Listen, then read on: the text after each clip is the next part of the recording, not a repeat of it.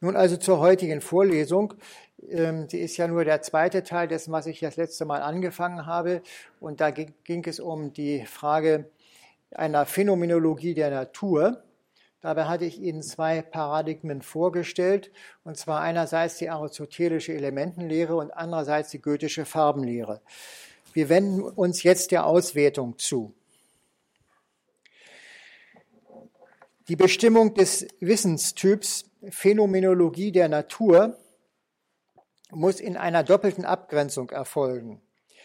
Sie muss sich gegen der Naturwissenschaft als Phänomenologie profilieren und gegenüber der Phänomenologie klarmachen, dass sie von Natur handelt. Beides ist nicht leicht. So hat beispielsweise Rudolf Steiner versucht, Naturwissenschaft und goethische Morphologie als Wissenstypen gleichzustellen und zwar gerade in dem Sinne, dass sie Phänomenologie seien, Erscheinungswissenschaften, entsprechend der goethischen Maxime, man suche nur nichts hinter den Phänomenen, sie selbst sind die Lehre. Auf der anderen Seite ist es schwer zu sehen, inwiefern unsere Prototypen, aristotelische Elementenlehre und goethische Farbenlehre nicht schlicht von der Phänomenologie des Bewusstseins beziehungsweise des leiblichen Spürens aufgesogen werden.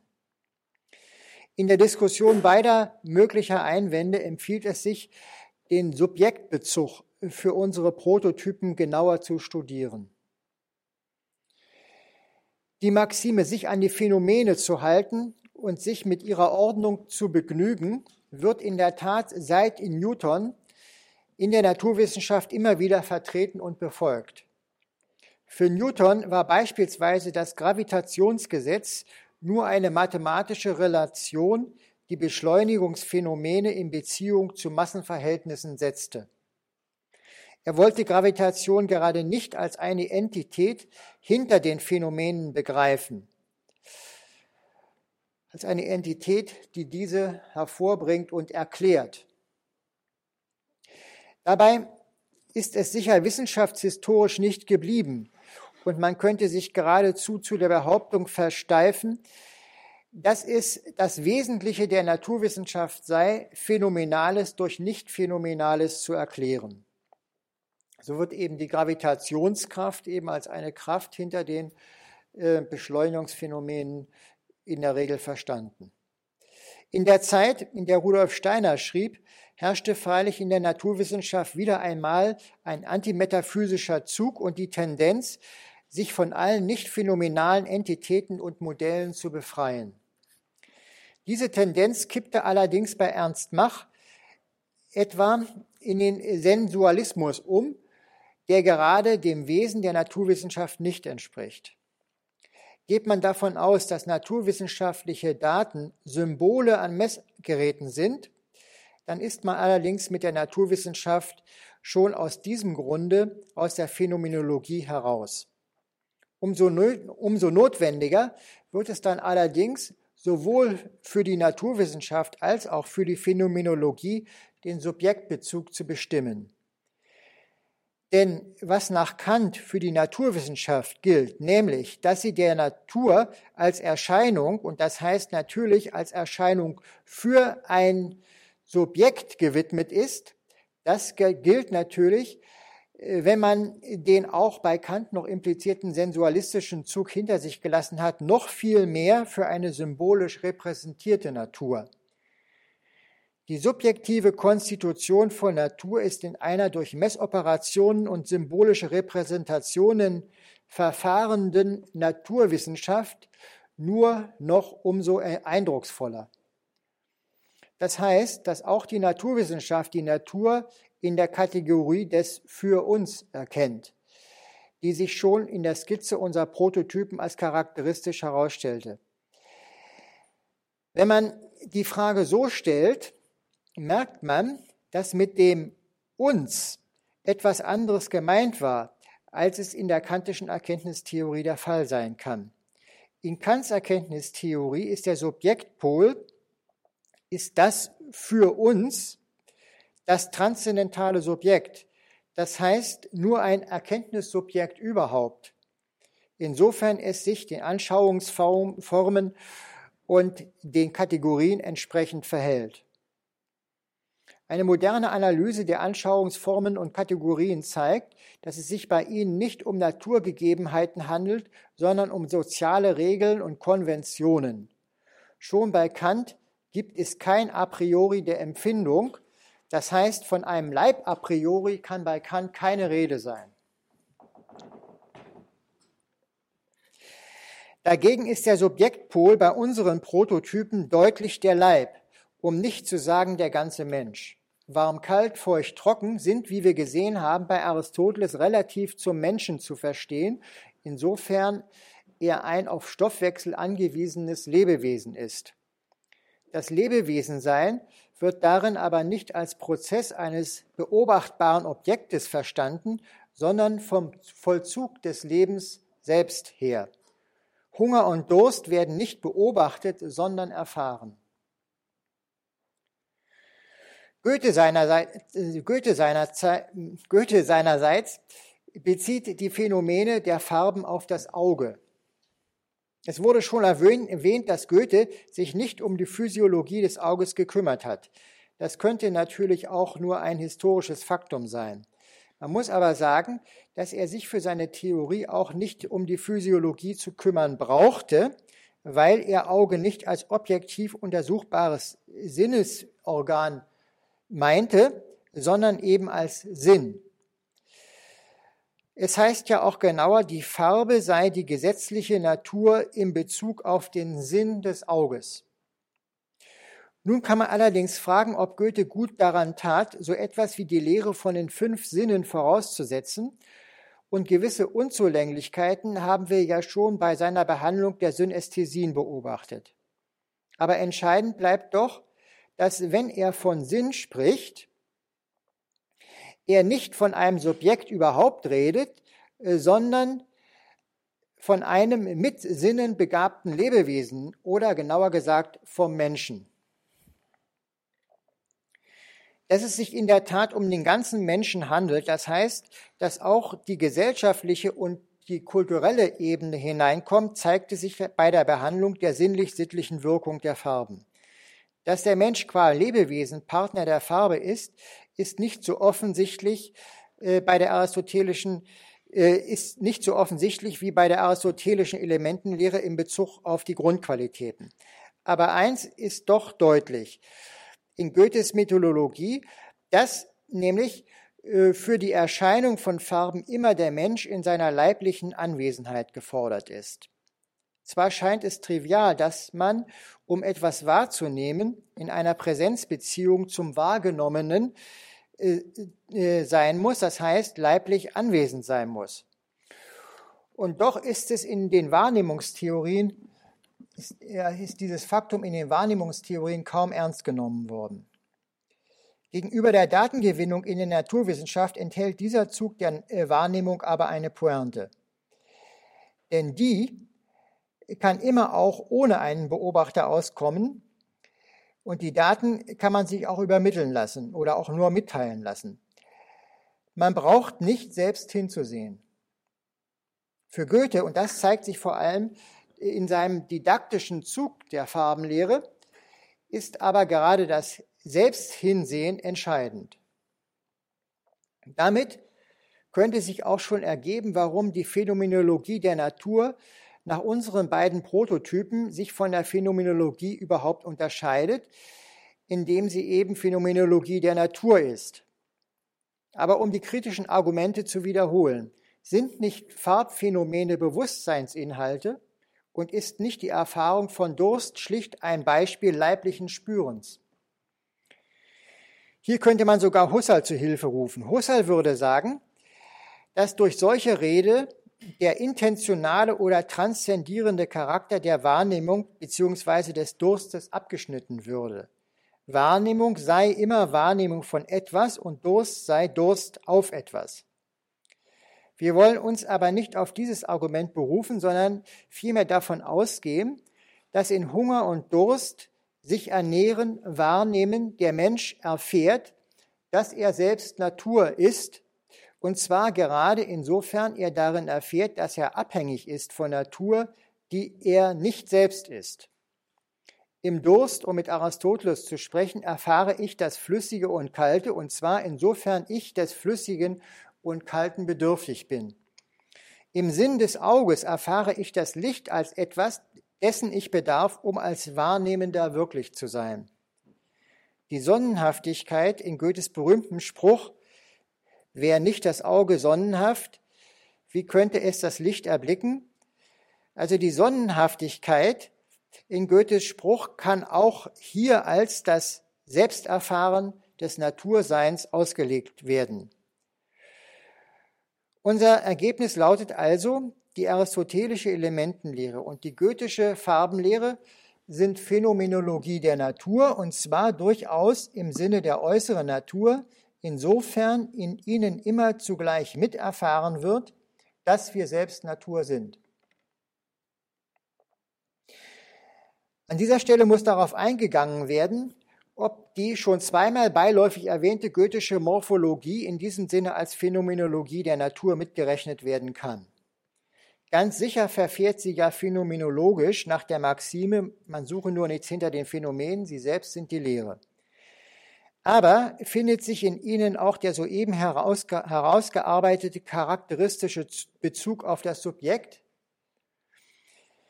Ist es nicht so, dass beispielsweise in der Morphologie qua Osteologie der Mensch explizit als Objekt vorkommt, nämlich in der Analyse seines Knochengerüsts? Und kann man denn hier davon reden, dass der Gegenstand ähnlich wie bei der Farbe oder den vier Grundqualitäten durch das Subjekt mitkonstituiert, mitkonstituiert werde?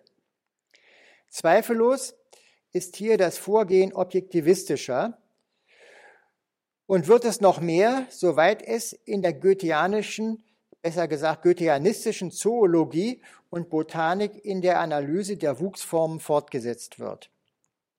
Bei Goethe aber in der Metamorphose der Pflanzen ist die Erfahrung dieser Metamorphosen durchaus noch durchtränkt von der Selbsterfahrung eigener Metamorphosen. Goethe bringt das immer wieder zum Ausdruck, indem er seine Untersuchungen zur Morphologie in seine eigene Biografie hineinstellt. Am deutlichsten wird es aber in dem Gedicht Metamorphose der Pflanzen, jedenfalls dann, wenn man es als eine genuine Darstellung der Metamorphosenlehre liest und nicht etwa im üblichen Schema, nach dem hier anthropomorphe Vorstellungen als Metaphernverwendung fänden, das heißt menschliche Verhältnisse auf die Entwicklung der Pflanzen übertragen würden. Wir können also das bisherige Ergebnis festhalten, dass Phänomenologie nur Phänomenologie der Natur ist wenn das Subjekt selbst in die Konstitution der Phänomene in einer besonderen Weise eingeht. Dieser Gesichtspunkt ist es, der uns schließlich veranlassen wird, innerhalb der Tradition der Phänomenologie nicht irgendwo, sondern an die Phänomenologie von Hermann Schmitz anzuknüpfen. Zunächst aber muss die Analyse der beiden Prototypen von Phänomenologie der Natur fortgesetzt werden. Dabei fällt, wenn ich äh, vorgreifend so sagen darf, ihr strukturalistischer Zug auf. Wenn ich davon von einem strukturalistischen Zug rede, ist vor allem an das Urphänomen bei Goethe zu denken. Im Bereich der Farbe gibt Goethe das Urphänomen als die Konstellation Licht, Finsternis, Trübe an. Diese Konstellation erscheint nicht als solche, sondern jeweils nur als Farbe. Man könnte deshalb sagen, sie wird bloß gedacht. So hat es Rudolf Steiner aufgefasst und deshalb in Anlehnung an Kant gemeint, im Urphänomen das Moment des Denkens stark machen zu müssen. Ähnlich hat bekanntlich Schiller ebenfalls durch Kant beeinflusst auf Goethes Vorstellungen reagiert, indem er zu Goethe sagte, das Urphänomen sei eigentlich eine Idee. Bezeichnend ist Goethes Antwort, ich zitiere, Das kann mir lieb sein, dass ich Ideen habe, ohne es zu wissen und sie sogar mit Augen sehe. Goethe betont damit noch einmal, dass das Urphänomen durchaus Phänomen ist, aber sich jeweils nur als eines der Phänomene des betreffenden Phänomenbereiches zeigt, hier also als Farbe. Wenn man mit dieser Analyse sich dem Beispiel Aristoteles noch einmal zuwendet, so zeigt sich, dass hier die Verhältnisse ganz ähnlich sind. Außer den vier Elementen spricht Aristoteles nämlich von einer Protehyle, einer ersten Materie, prima materia. Auch diese Materie ist nicht unabhängig von den vier Elementen wahrnehmbar, sondern jeweils nur als ein bestimmtes Element. Auch sie kann nur im Durchgang durch die Elemente erkannt werden, nämlich als dasjenige, das bleibt, wenn die Elemente ineinander umgewandelt werden. Aristoteles gibt für die erste Materie nicht wie Goethe für das Urphänomen der Farben noch eine formale Charakterisierung. Sie ist bloß Materie überhaupt. Aber man erkennt doch durch die von ihm angegebenen Wandlungsprozesse, durch die die Elemente ineinander überführt werden, dass diese erste Materie durch eine Zweierkonstellation oder Zweidimensionalität zu charakterisieren ist. Die Wandlungsprozesse geschehen nämlich dadurch, dass man sich entweder auf der Dimension warm-kalt oder auf der Dimension feucht-trocken bewegt. So wird etwa das Wasser unter Festhalten der Qualität feucht zu Luft, wenn es erwärmt wird. Und es wird zu Erde unter Festhalten der Qualität kalt, wenn man es fest, also trocken werden lässt. Man erkennt, dass Aristoteles mit diesen Umwandlungen offenbar Phänomene im Auge hatte, die wir heute als Änderungen des Aggregatzustandes bezeichnen würden. Nach dieser Analyse können unsere Prototypen als Beispiele einer strukturalistischen Phänomenologie gelten. Als Strukturalismus hat man in unserem Jahrhundert einen bestimmten Wissenstyp bezeichnet, der insbesondere in der Linguistik und der Ethnologie bzw. Kulturanthropologie erfolgreich gewesen ist. In diesen Feldern wurden Erscheinungen verständlich und Tatsachen aus der bloßen Kontingenz befreit, insofern sie als verschiedene Modifikationen eines Grundschemas darstellbar waren. Entsprechend kann man sagen, dass für Goethe jede einzelne Farbe eine Modifikation des Grundschemas Licht, Finsternis, Trübe ist und für Aristoteles jedes Element eine Modifikation von Materie in ihren zwei Dimensionen überhaupt. Dieser Auffassung von Phänomenologie als strukturalistischer Phänomenologie ordnen sich nun auch andere Felder der goethischen Wissenschaft, für die er Urphänomene angibt, ein. Und zwar insbesondere die Metamorphosenlehre. Bei der Morphologie der Pflanzen könnte man genau genommen zwei verschiedene Ausprägungen des strukturalistischen Zuganges zum Phänomenbereich Pflanze unterscheiden. In der Metamorphose der Pflanze wäre als Grundschema für die mannigfaltigen Wuchsformen, die die Pflanze in ihrer Entwicklung zeigt, das Blatt zu bezeichnen. Für die mannigfaltigen Pflanzen andererseits, also die mannigfaltigen Spezies, andererseits das Schema von Pflanze überhaupt, das Goethe als Urpflanze bezeichnet. Die Morphologie der Tiere ist von Goethe nicht so weit entwickelt worden, dass man hier auch diese beiden Typen benennen könnte. Zwar redet er von einem Urtier, ohne dieses als solches im Sinne einer, eines bestimmten Schemas anzugeben. Demgegenüber kann die einzelne, dem, demgegenüber dann die einzelne Spezies Modifikationen äh, darstellten. Dagegen hat er für die vergleichende Anatomie den Wirbel als Strukturelement angegeben, als dessen Modifikationen nicht nur die einzelnen Wirbelarten der Wirbelsäule bis hinab zum Schwanz, sondern umgekehrt auch die Einzelteile des Schädels angesehen werden. Schon die Charakterisierung dieser beiden Prototypen als Beispiele einer strukturalistischen Phänomenologie zeigt, äh, dass das allgemeine Vorurteil äh, nicht gelten kann, nämlich dass Phänomenologie nur beschreibend sei. Die Tugend der Phänomenologie, sich an die Phänomene zu halten und diese als solche zu wahren, wird durch eine solche Auffassung zu einer Unterbestimmung von Phänomenologie und zu einer Unterschätzung ihres wissenschaftlichen Anspruchs. Zwar stimmt es, dass große Teile der Phänomenologie nur beschreibend sind, aber wenn man beispielsweise Heideggers Fundamentalontologie qua Phänomenologie der menschlichen Existenz betrachtet, so verdient sie durchaus den Titel einer strukturalistischen Phänomenologie. Das wird schon deutlich durch seine Unterscheidung von ontologisch und ontisch, wobei ontologisch die existenziale Struktur der menschlichen Existenz bezeichnet, während ontisch deren faktische empirische Erscheinungen. Ganz besonders deutlich wird dieser strukturalistische Zug aber durch Heideggers Einführung von defizienten Modi.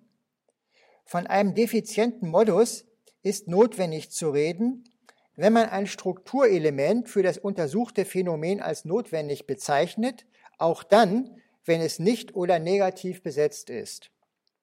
So gibt beispielsweise Heidegger das Wir-Sein als wesentliches, wesentliches Strukturelement menschlicher Existenz an und bezeichnet dann entsprechend die Einsamkeit als defizienten Modus des Wir-Seins. Diese Figur geht im Übrigen auf Aristoteles zurück, und zwar auf seine Kategorie der Steresis oder Privation. So kann in unserem Prototyp die Kälte auch als Abwesenheit der Wärme und die Trockenheit als Abwesenheit von Feuchtigkeit bezeichnet werden. Ist also die Phänomenologie als strukturalistische nicht einfach Beschreibung der Phänomene, so hat sich an unseren beiden Prototypen gezeigt, dass ihre eigentliche Leistung auch in der Angabe einer Ordnung zwischen den Phänomenen des Phänomenfeldes kulminieren kann.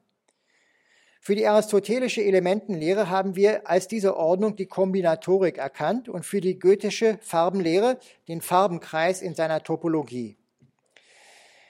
In der Morphologie müsste man, soweit man sich auf geotische Wissenschaft beschränkt, für diese Ordnung nur äh, den relativ vagen Begriff Entwicklung angeben. Es hat sich aber in der goetheanistischen Forschung insbesondere für die Wuchsformen von Blattgewächsen gezeigt, dass man den Entwicklungsgedanken zu einem Ordnungsmuster entfalten kann. Hier ist insbesondere an die erstaunlichen an den goethischen Farbenkreis erinnernden Entwicklungsschleifen zu denken, die Jochen Bockemühl durch Analyse der Mannigfaltigkeit der Wuchsformen einzelner Blattgewächse hat aufstellen können. Das will ich Ihnen mal kurz zeigen.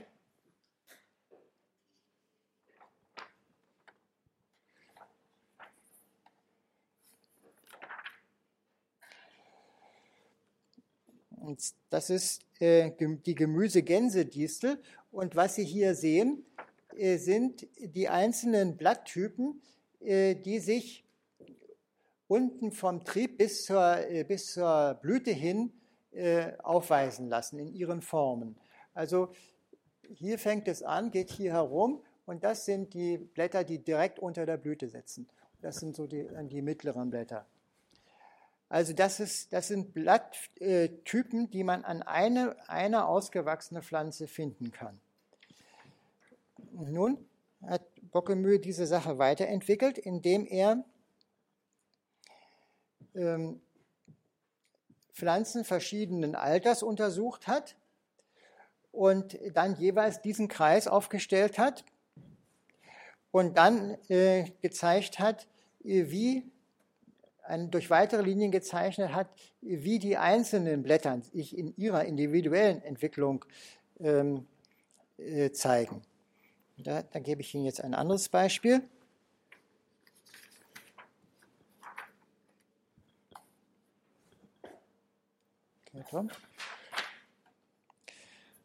Das ist der Rheinkohl. Und Sie sehen also, bei jedem dieser großen Kreise, das sind äh, die Blätter einer ausgewachsenen Pflanze, aber jetzt schon verschiedenen Alters. Deshalb sehen Sie, dass hier bei dieser äh, äußersten schon einige Blatttypen gar nicht mehr existieren. Die sind schon verwelkt. Und das sind also hier die jüngsten. Das sind alles Pflanzen eben, die äh, ein paar Wochen in ihrer Entwicklung unterschieden sind. Und auf diesen Linien hier zeigt sich die Entwicklung äh, des individuellen Blattes, ja, wie das einzelne Blatt sich entwickelt. Und das ist ganz interessant, dass äh, die Entwicklungslinien, die man so sehen kann und so sozusagen gegenläufig sind dass also die einzelnen Blatttypen, die an der äh, ausgewachsene Pflanze sozusagen in, in, verschiedener, in verschiedenen Stand sich zeigen. Hm, äh, gewissermaßen die Blattfolge, nein, die, die, äh, die Formenfolge des individuellen Blattes wiederholen. Also Sie sehen, dass ein, äh, sagen wir mal, ein hohes Ordnungsmuster sich hier ergibt für die Wuchsformen. Also das war Jochen Bockemühl in seiner Analyse äh, der Wuchsformen von Blattgewächsen. In der Leibphänomenologie von Hermann Schmitz begegnet uns ein anderer Ordnungstyp, die sogenannten Alphabete. Das Alphabet der leiblichen Phänomene und das Alphabet der Gefühle. Hier wird die Ordnung innerhalb eines Phänomenfeldes erkannt, in dem die Mannigfaltigkeit der Phänomene, also der leiblichen Phänomene bzw. der Gefühle von bestimmten elementaren Phänomenen her rekonstruiert wird. Soweit also die Auswertung auf den Wissenstyp, der in dieser Phänomenologie äh, sich zeigt. Und nun Perspektiven. Die Auswertung von war von der Aufgabe ausgegangen, Phänomenologie der Natur von Naturwissenschaft auf der einen Seite und der bekannten Phänomenologie auf der anderen Seite abzugrenzen. Das geschah aber nur, um sie nicht in diesen beiden anderen Wissensunternehmungen verschwinden zu lassen und ihr charakteristisches Phänomenfeld, nämlich Natur, in der Perspektive des für uns zu sichern. Auf der anderen Seite sind Demarkationen auch Hemmnisse, insbesondere weil sie Übergänge und Zwischenformen verhindern.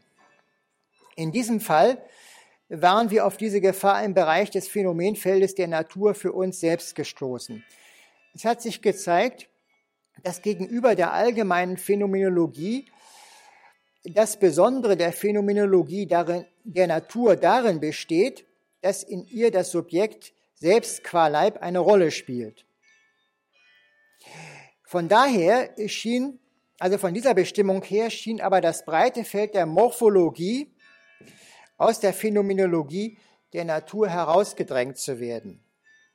Sie ist sicherlich eine Übergangsform zur allgemeinen Naturwissenschaft, selbst wenn sie von dieser durch die Maxime, man suche nur nichts hinter den Phänomenen, sie selbst sind die Lehre, geschieden bleibt. Aber zweifellos spielt der menschliche Leib als Subjektpol in der Morphologie in der Regel keine entscheidende Rolle mehr. Man könnte sagen, dass die Morphologie gegenüber unseren Prototypen objektivistischer sei.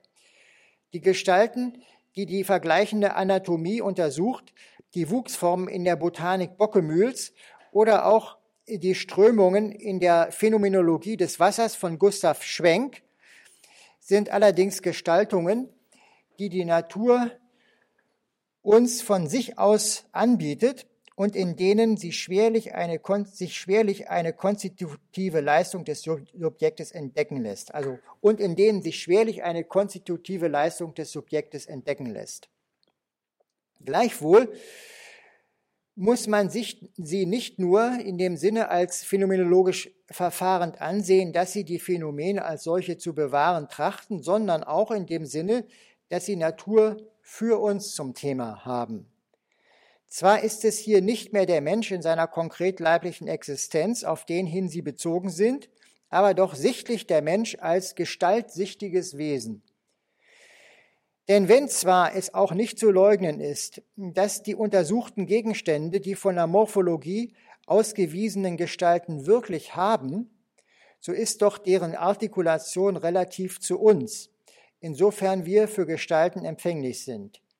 Das Verhältnis ist hier etwa so wie bei den Farbkarten, die Optiker zur Prüfung von Farbenblinden verwenden.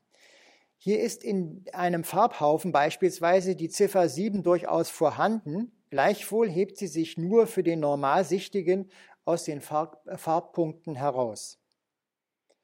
Man sieht das umgekehrt auch daran, dass morphologische Studien durchaus ein praktisches Sehenlernen voraussetzen. Wir hatten nun am Beispiel der Metamorphose der Pflanze darauf hingewiesen, dass in Teilen der Morphologie der Bezug zum Subjekt auch umfassender sein kann, sodass in ihrem Studium der Forschende durchaus etwas über sich selbst und seine Lebensgestalt lernt. Ferner ist für das ganze breite Gebiet der Morphologie damit zu rechnen, dass es sich immer auch äh, hier um eine sinnlich-sittliche Wirkung der Form handelt. Formwahrnehmung ist im Sinne von Bewegungsanmutung, von Mitvollzug der Form als Lebensspur und schließlich sogar als Symbolverständnis immer auch affektiv bedeutsam. Gerade die sinnlich-sittliche Wirkung der Form dürfte ein Hauptmotiv für die Forschung in diesem Bereich der Phänomenologie der Natur sein. Denn es ist charakteristisch für diese Unternehmungen, dass sie Naturformen untersucht, unabhängig von ihrer möglichen Funktionalität. Schon Goethe hat, freilich aus anderen Gründen, immer wieder betont, dass er die Gestaltungen der Natur teleologiefrei unter zu untersuchen fordert. So fruchtbar in der naturwissenschaftlichen Biologie das Funktionskonzept oder das Konzept der Teleonomie ist, um Strukturen zu entdecken, so macht es doch gegenüber manchen Formbildungen in der Natur blind. Demgegenüber hat die allgemeine Morphologie einen unbefangeneren Blick, der in der Natur einer, Geheim, eine, einer geheimnisvollen Chiffreschrift nachspürt, die es zu lesen gilt. In diesem Sinne schließt sie sich mit einer Ästhetik der Natur zusammen. Nachdem so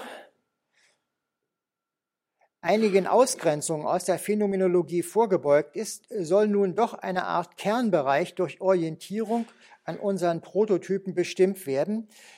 Und zwar so, dass gesagt wird, wie die Phänomenologie zu erweitern ist, um zu einer Phänomenologie der Natur zu werden. Der Ausgangspunkt ist dabei die Phänomenologie von Hermann Schmitz, die sogenannte neue Phänomenologie. Warum sie gewählt wird, dürfte jetzt klar sein, denn für sie ist der menschliche Leib das zentrale Phänomen und das wesentliche Untersuchungsfeld. Die wichtigste Erweiterung, die die Phänomenologie von Hermann Schmitz erfahren muss, zielt darauf, dass die Phänomenologie des menschlichen Leibes zur Phänomenologie der Natur, die wir selbst sind, wird. Wenn das gelingt, dann wird ein großer Teil der bereits vorliegenden Leibphänomenologie als Phänomenologie der Natur, die wir selbst sind, gelesen werden können, beziehungsweise in diese transformiert werden können. Damit das allerdings gelingt, ist es, wie schon angedeutet, notwendig, zu einer Art Mischmethodologie oder unreinen Phänomenologie überzugehen. Der Leib wird ja als eigene Natur gerade dann erfahren, wenn er uns dinglich und in gewisser Weise fremd gegenübertritt. Von dieser partiellen Entfremdung wird in der gemischten Methodologie Gebrauch gemacht, indem der Leib zugleich auch als Körperding zugänglich wird. Das heißt, die Phänomenologie der eigenen Natur wird zur Phänomenologie des körperlichen Leibes. Damit öffnet sich bereits ein riesiges Feld phänomenologischer Arbeit, etwa für eine subjektive Symptomatologie der Krankheiten und allgemeiner der Befindlichkeiten, einer Phänomenologie des Verhaltens, der menschlichen Haltung und Bewegung und so weiter. Man sieht, wie hier auch ältere Bestände der phänomenologischen Bewegung, etwa die Beiträge FJJ Beutendijks oder Merleau-Ponty's wieder aufgenommen, integriert und fortgesetzt werden können. Grundlegend bleibt aber dabei die Erfahrung des Sich-Spürens als privilegierter Zugang zu den Phänomenen. Insofern es sich aber um die Erfahrung der eigenen Natur handelt, wird mehr und mehr heraustreten, dass dieses sich spüren auch die Erfahrung von etwas ist, das mich ausmacht, das mir aber schließlich als etwas Fremdes gegenübertritt, das ich nicht selbst sein kann. Für das Studium des Erscheinens von Natur, die ich nicht selbst bin, im Mich spüren, ist besonders die Phänomenologie der Lebensvollzüge wie Atmen, Essen, Trinken, aber auch Gehen, Liegen und Einschlafen wichtig. Die aristotelische Elementenlehre ist ein Beispiel dafür, wie die Leibphänomenologie, also Hunger und Durst beispielsweise, über die Phänomenologie der Wahrnehmung, also den Berührungssinn, warm, kalt, feucht, trocken. Also, wie die Leibphänomenologie über die Phänomenologie der Wahrnehmung mit der Phänomenologie der Natur, die wir nicht selbst sind, also der Vier-Elementen-Lehre, zusammenhängt. Damit haben wir zwei Erweiterungen, die notwendig sind, um die neue Phänomenologie zu einer Phänomenologie der Natur zu machen. Erstens muss die Leibphänomenologie zu einer Phänomenologie des, Leib, des körperlichen Leibes erweitert werden. Und zweitens muss die Natur, die wir nicht selbst sind, thematisiert werden, insofern sie leiblich spürbar wird. Für beide Erweiterungen gilt, dass sie als eine Mischmethodologie zu verstehen sind. Das heißt, dass man durchaus auch von dem gegenständlichen Bezug zu den jeweiligen Phänomenen Gebrauch machen darf. Das heißt also, man darf, wenn es beispielsweise um die Erfahrung der eigenen Natur im Durst geht, durchaus auch von Kehle und Zunge und von Wasser reden, obgleich es um die Gegebenheit von Kehle, Zunge und, Zunge und Wasser im leiblichen Spüren geht. Das deutet nun schon auf eine dritte Erweiterung hin, die in Hinblick auf unsere Prototypen zu fordern, die in Hinblick auf unsere Prototypen zu fordern ist. Allgemein geht es darum, dass die Phänomenologie zu einer genetischen Phänomenologie erweitert werden muss. Es ist charakteristisch für die ganze phänomenologische Bewegung, dass ihre Tugend, die Phänomene als solche festzuhalten, mit dem Verbot verbunden wurde, nach dem Hervorbringen der Phänomene zu fragen. Die genetische Zugangsweise zu den Phänomenen war praktisch tabu. Nun hat sich bei der Analyse der goethischen Farbenlehre gezeigt, dass in der Methodologie des Versuchs ein Zusammenspiel von sich erscheinen lassen und erscheinen wirksam ist. Wenn zwar Licht, Finsternis und Trübe in ihrem Zusammenspiel die Bedingungen des Erscheinens von Farbe sind, so kommt äh, doch Goethes Phänomenologie der Farbe erst dadurch zustande, dass dieses Zusammenspiel und seine Variation durch dinglich, dingliche Arrangements zustande gebracht wird.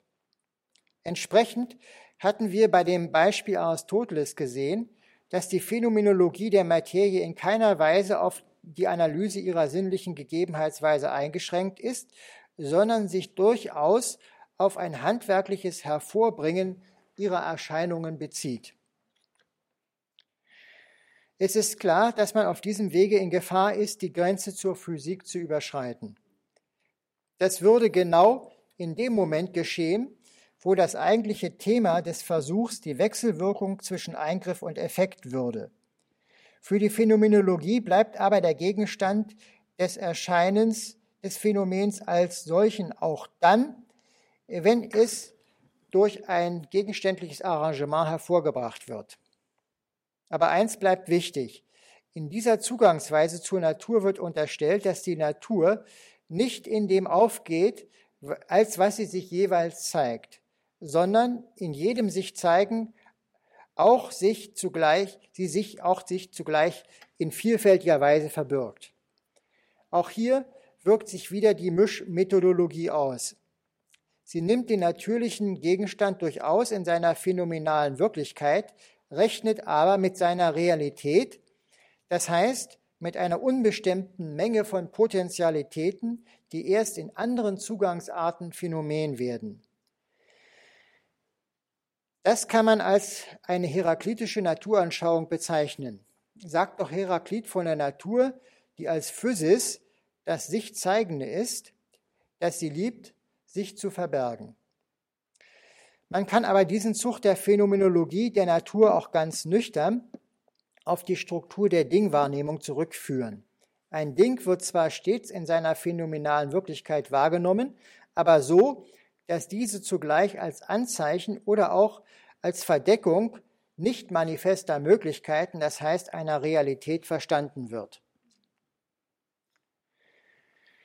Zum Schluss bleibt es uns, einige Fehler einer Phänomenologie Entschuldigung, zum Schluss bleibt es uns einige Felder einer Phänomenologie der Natur zu bezeichnen, die sich im Ausgang und jenseits der Leibphilosophie verstanden und betrieben als Phänomenologie der Natur, die wir selbst sind, eröffnen. Für die weitere Bearbeitung des Feldes einer Phänomenologie der Natur bieten sich dabei zwei Perspektiven an. Die eine wäre die systematische. Es hat sich gezeigt, dass das Thema der Phänomenologie der Natur äh, die, die Natur in der Perspektive des für uns ist und äh, dass der Natur als Thema das Subjekt in seiner Leiblichkeit gegenübersteht. Danach forderte der systematische Gang einer Phänomenologie der Natur mit einer Untersuchung des Leibes als der Natur, die wir selbst sind, anzufangen. Daran hätte sich eine Analyse der synästhetischen Charaktere anzuschließen, weil es sich dabei um Qualitäten handelt, die noch vor der Differenzierung in Einzelsinne, in Einzelsinne zu bestimmen ist. Erst dann wäre das breite Feld der Phänomenologie der Sinnesqualitäten zu bearbeiten. Farben, Töne, Gerüche, Wärmeempfindungen und so weiter. Und schließlich wäre die Phänomenologie der Natur, die wir nicht selbst sind, in der Perspektive des für uns zu bearbeiten mit ihren mannigfaltigen Gegenständen, als da sind zum Beispiel Stoffe, die, das Atmosphärische, Witterungen, Bewegungsformen, Wuchsformen, Gesteinsformationen und so weiter. Dieser Perspektive direkt zu folgen empfiehlt sich aber nicht, weil es durchaus unklar ist, wonach man in den einzelnen Gebieten zu suchen hat. Die in unserer Analyse sich abzeichnende strukturale Phänomenologie enthielt ja schon für die verschiedenen Gegenstandsbereiche ganz unterschiedliche Strukturtypen und es ist durchaus denkbar und zu erwarten, dass sich die Phänomenologie der Natur überall äh, mit anderen Strukturen zeigen wird und es ist nicht einmal sicher, ob sie überall strukturale äh, Phänomenologie sein kann.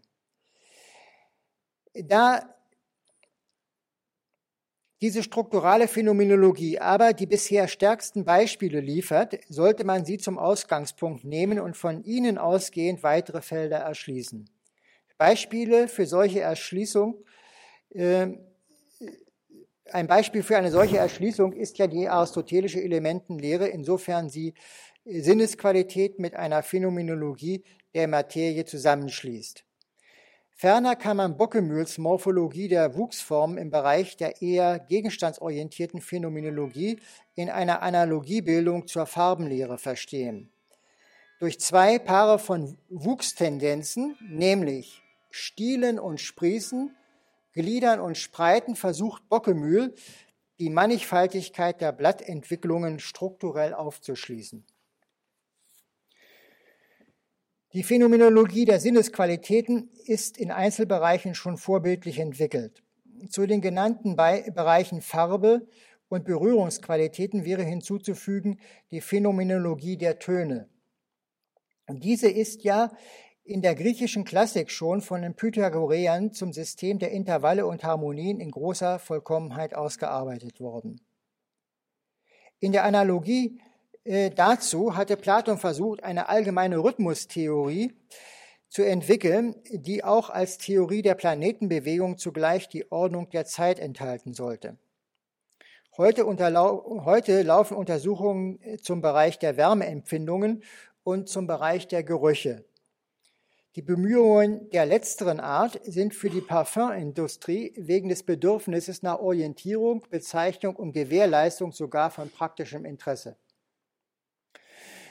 Für andere Bereiche wäre eine parallele Entwicklung der Untersuchung von Synästhesien und bestimmter Gegenstandsfelder zu empfehlen.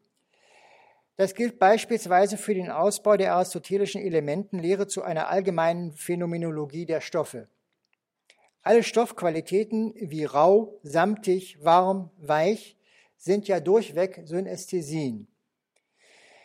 Da in diesen die verschiedenen oder spezifischen Sinnesqualitäten noch ungeschieden enthalten sind, dürfte die Analyse allerdings besonders schwer sein.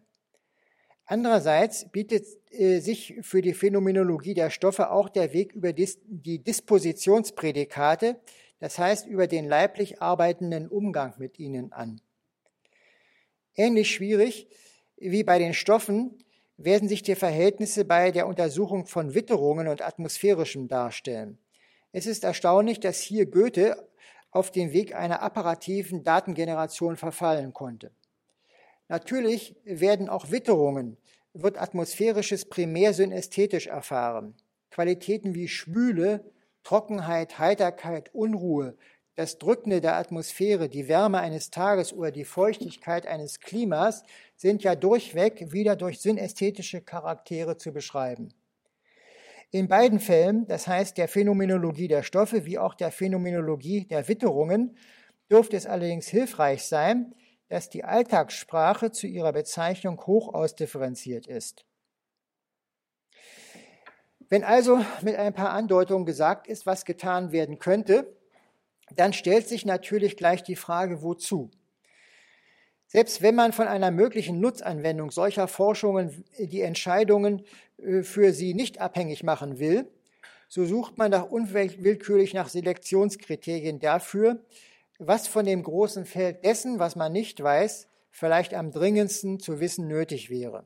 Deshalb soll nun zum Schluss noch einmal die Frage gestellt werden, was man an der Natur oder als was man die Natur denn in der Phänomenologie erkennt. So, jetzt kommt noch ein kleiner Schluss. In der Phänomenologie der Natur wird die Natur in der Perspektive des für uns, insofern wir selbst Natur sind, erkannt. Dabei können Objekt und Subjektpol allerdings mehr oder weniger auseinandertreten. Niemals aber wird, solange man Phänomenologie treibt, die Natur als reines Objekt dem nackten, leiblosen Erkenntnissubjekt gegenübertreten.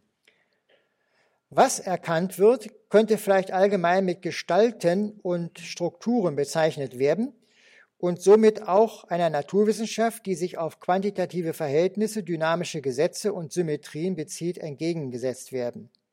Entscheidend ist aber, um zunächst die subjektive Seite zu artikulieren, dass alles, was erkannt wird, bedeutend ist, wie Goethe sagen würde. Für das Subjekt geht es in der Phänomenologie der Natur um einen Bildungsprozess, um Bereicherung der Erfahrung und um Orientierung in einem Phänomenfeld. Da die Phänomenologie aber auf der eigenen Leiblichkeit basiert, ist dieser Bildungsprozess auch dann, wenn er auf Orientierung in der Natur, die wir nicht selbst sind, zielt, zugleich immer eine Entwicklung der Natur, die wir selbst sind. Die Erfahrung der äußeren Natur ist immer auch zugleich Selbsterfahrung. Insofern kann man sagen, Phänomenologie der Natur sei Naturerkenntnis als Selbsterkenntnis.